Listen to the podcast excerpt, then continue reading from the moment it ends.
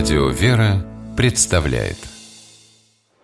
Частное мнение.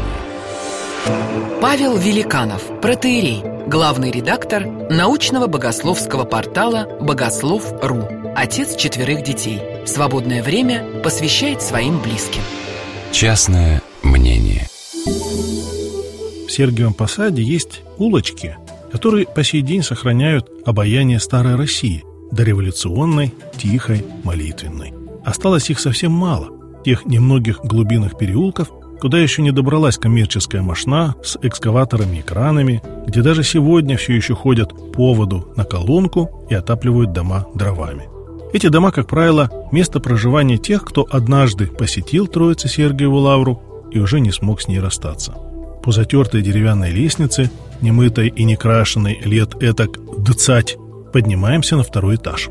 Запах старого деревянного дома, отстоявшего свою сотню лет, ни с чем не перепутать. Маленькая двухкомнатная квартирка, зато с газом и холодной водой. В доме не то что бедно, почему-то очень уныло, прохладно и пусто. Словно здесь не живут, а доживают. Да и то не по своей воле. Хозяйка Ничем особо не примечательная женщина лет 45, для своего возраста даже все еще не утратившая черты былого обаяния. Медленно стареющая кожа лица, никогда не знавшая ни кремов, ни косметики, так и светится какой-то естественностью, несмотря на уже немалое количество морщин. Пропев рождественский тропарь, святки на дворе сели за стол.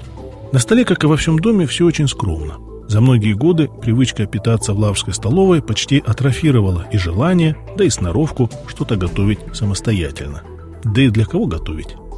Сами как-нибудь перебьемся, а гости – дело почти неслыханное. «Вот так и живу», – начинает разговор хозяйка. И слава богу, я пытаюсь вернуть благочестиво праздничную фразу. «Да уж, может, ты правда, слава богу», – как-то совсем не по-праздничному реагирует хозяйка. Хотя последнее время я все чаще думаю, что не слава богу. И что меня дернуло сюда приехать? Вот что я сейчас? У разбитого корыта. Ни семьи, ни детей, никому не нужна.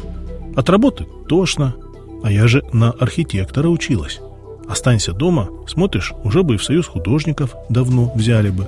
Хоть что-то после себя доставило бы. А что теперь? Кроме батюшки, никого. Да и ему я уже порядком поднадоела. Прошли те времена, когда он возился, да часовые исповеди выслушивал. Теперь одно и то же.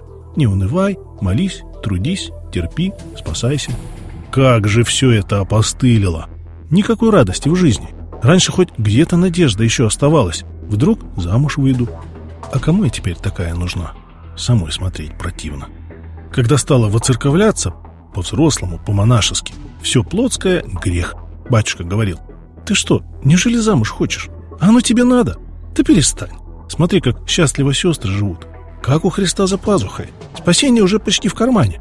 Вот именно что почти. Я из этого уныния уже который год не могу выйти. Ничего не радует. Тогда и правда, это замужество совсем не надо было. Все как на крыльях летало, щебетало, думала вся жизнь впереди. А теперь прожила жизнь. Смотришь, а жизни-то и не было. Последние лет десять словно заколдованный круг, все одно и то же. Дом, работа, храм, дом, работа, храм. Чайку попили, помянули общих знакомых, повздыхали, поухали, на том и разошлись. По сей день иногда случайно встречаю ее по дороге к Лавре. В ее жизни все стабильно. Каждый кузнец своего счастья. Или несчастья. Хотя, по большому счету, между первым и вторым грань трудно различима. В одном только не сомневаюсь. Господь рядом с ней. Вызревает в ее душе плод добрый, хотя для нее самой временами неочевидный. Но, глядя на ее открытое, светлое лицо и глубокие, бездонные серые глаза, которые давно уже не цепляются ни за что земное, понимаешь, вся ее внешняя несчастность не более чем интуитивное прикрытие, ширма от любопытных глаз тех, кто хотел бы дерзко заглянуть в ее святая святых. Частное мнение